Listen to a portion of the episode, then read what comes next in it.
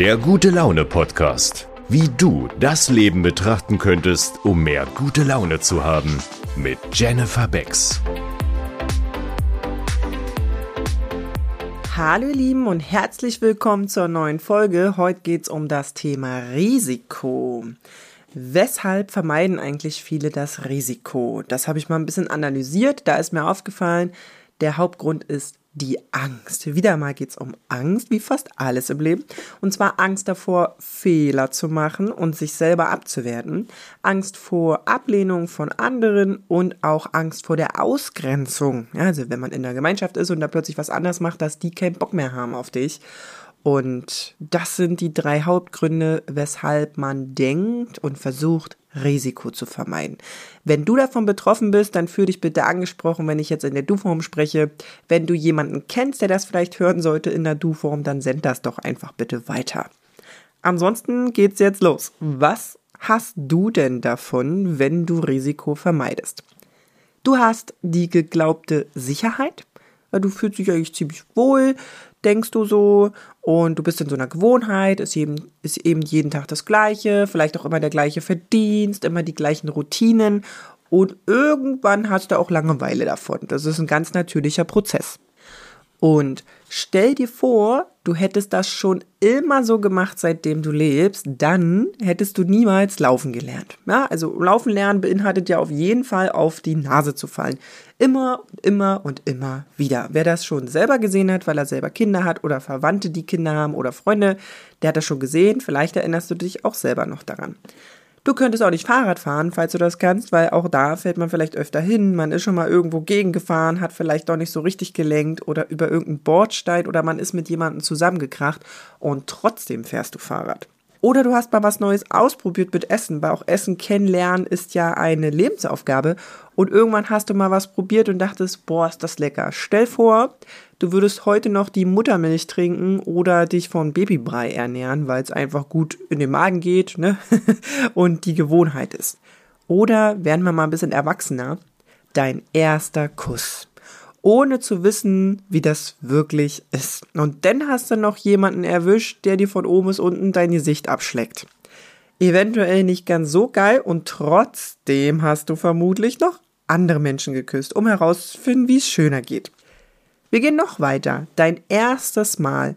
Für viele war das jetzt nicht so der Hammer und trotzdem haben sie es nochmal gemacht. Auch mit verschiedenen Personen du vielleicht ja auch.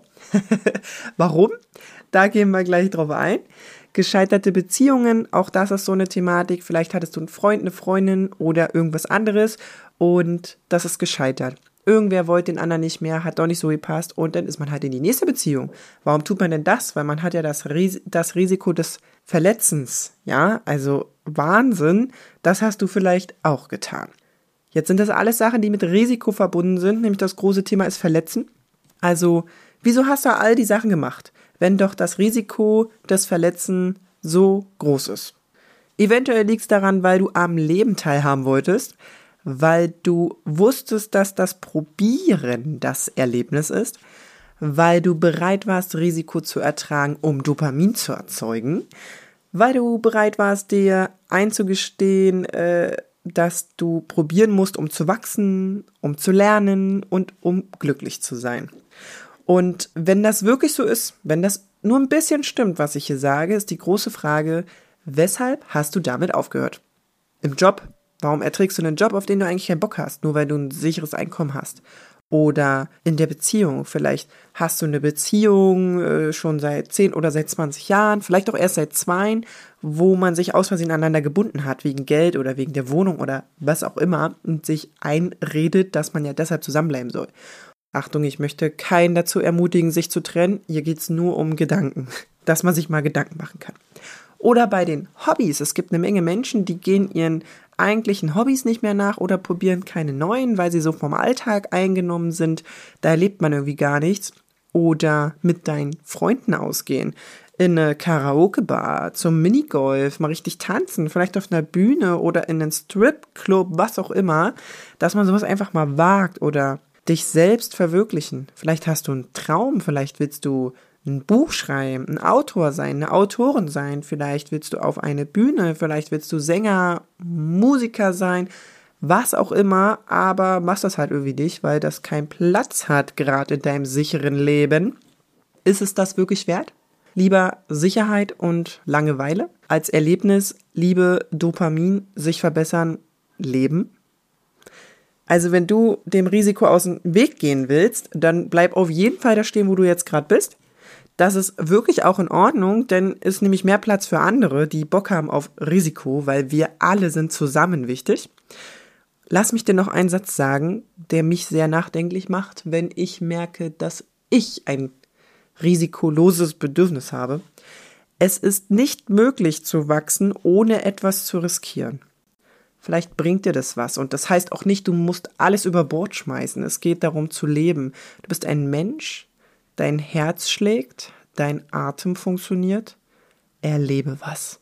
Das Leben ist zu kurz und das wird dir spätestens auffallen, wenn du dabei bist zu sterben und dann wirst du bereuen, Dinge nicht getan zu haben, die du gern gemacht hättest. Vielleicht bewegt dich das jetzt sowas. Wenn nicht, kennst du vielleicht einen, den sowas bewegen könnte. Schreib mir doch gerne, ob das was mit dir gemacht hat, ob dich das bewegt oder du vielleicht sogar einen anderen damit begeistern konntest. Und ich wünsche euch ganz viel Spaß beim Entdecken, wie ihr so durchs Leben geht.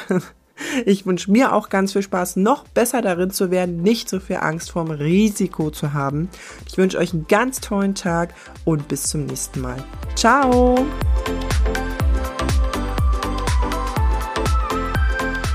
Folge Jenny auch gerne auf Insta und TikTok.